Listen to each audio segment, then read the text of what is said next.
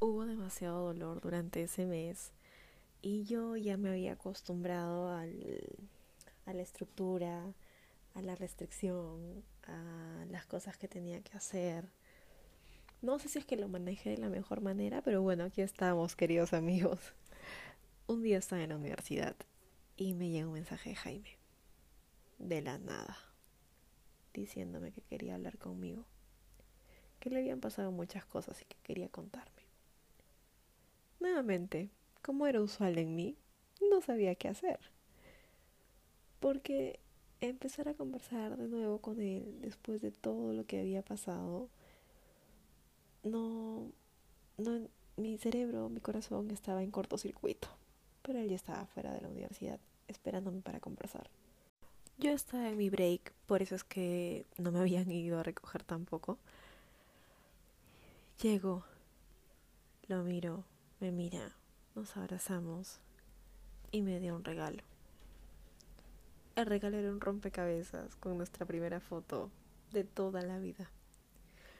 Y me empezó a contar que había empezado a asistir a una iglesia y que le gustaba lo que estaba aprendiendo.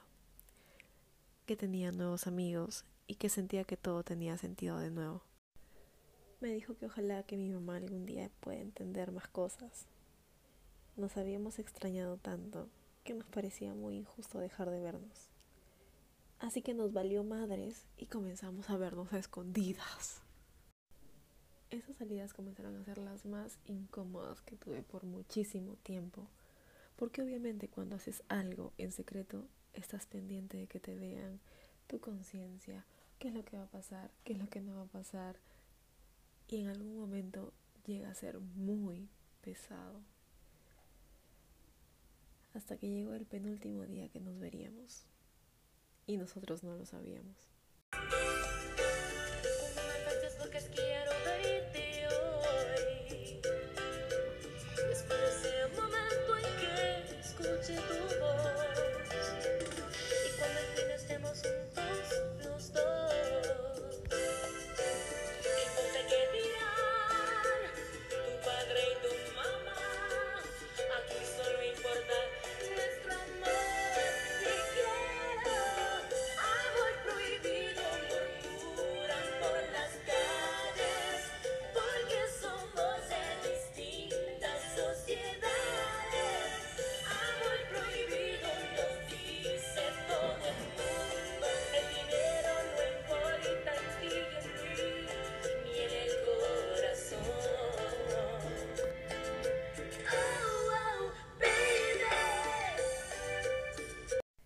Y así estábamos hasta verano.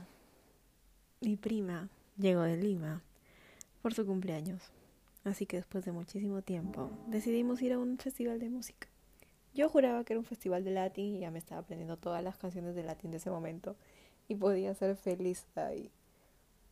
Obviamente ese permiso fue recontra tramitado con miles de meses de anticipación, pero era la primera vez que yo iba a salir tan lejos y tan de noche porque era en Huanchaco. Yo andaba bien emocionada escuchando latín sin parar, pensando que eso de eso sería el festival. Plancha quemada, amigos. Era música electrónica. Jaime fue quien nos llevó y estuvimos demasiado felices, demasiado. Ninguno de los dos podía creer que ya me dejaban salir en la noche y pasamos de tener como un permiso limitado de 4 a 5 y media de la tarde cuando era adolescente y, peor aún con este tema de las restricciones, a verme hasta la 1 de la mañana en una fiesta. Yo jamás había salido así como a espacios de esta magnitud y escuchando música electrónica. Fue la noche más bonita de todas. Nos sentíamos como libres, sin ningún tipo de síndrome de cenicienta, de ya faltan cinco minutos para irme, mira quién está atrás o adelante, oh ya, anda, ya no. Me divertí demasiado, a pesar de haber sido estafada por este festival, ¿no? De que yo pensaba que era de latín y terminó siendo electrónica. Jaime fue que tuvo que irse antes porque tenía clases, así que yo me quedé con mi primo y unos amigos que también habían ido. ¿Se acuerdan de Renzo, el que malogró también varias fiestas de promociones? bueno, nos regresamos con él en micro, con unos amigos más.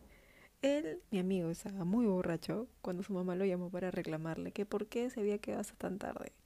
Estaba tan mal que le dijo que era porque quería ver el sunset, en lugar de decir que quería ver el amanecer. Todos en el micro los quedaron mirando y riéndose por el espectáculo diurno que estaba haciendo mi amigo. Pero bueno, llegamos a su casa, su mamá ya un poco tranquila, y a las finales nos invitó como un desayuno, mi tía, tan linda. Luego Jaime me mandó un mensaje preguntándome si es que yo ya había llegado porque él ya estaba básicamente yéndose a la universidad. Así que fue antes de que se vaya a la universidad y tomamos desayuno juntos. Luego se fue y ya se imaginarán que yo andaba pues en las nubes, ¿verdad? Estaba así, feliz. A partir de ese día, eh, yo llego a mi casa, ¿no? Mi mamá me estaba esperando en la sala, preguntándome si es que me había visto con Jaime. Y yo, pues, yo de lo que estaba muy feliz, no podía malograr ese día mintiendo, porque me iba a sentir terrible. Entonces yo, bien parada sin polo, le dije, sí, claro, hemos estado con él, con Renzo, con tal, pero se quedó solamente con hemos estado con Jaime. Se olvidó del resto. Y se me hacía muy difícil encontrar la manera de decirle algo a mi mamá sin que se enoje. Y bueno, pues no, lo que pasó, lo que sucedió es que a partir de ese día mi mamá pensó lo peor y no me dejó salir nunca más. Nunca más.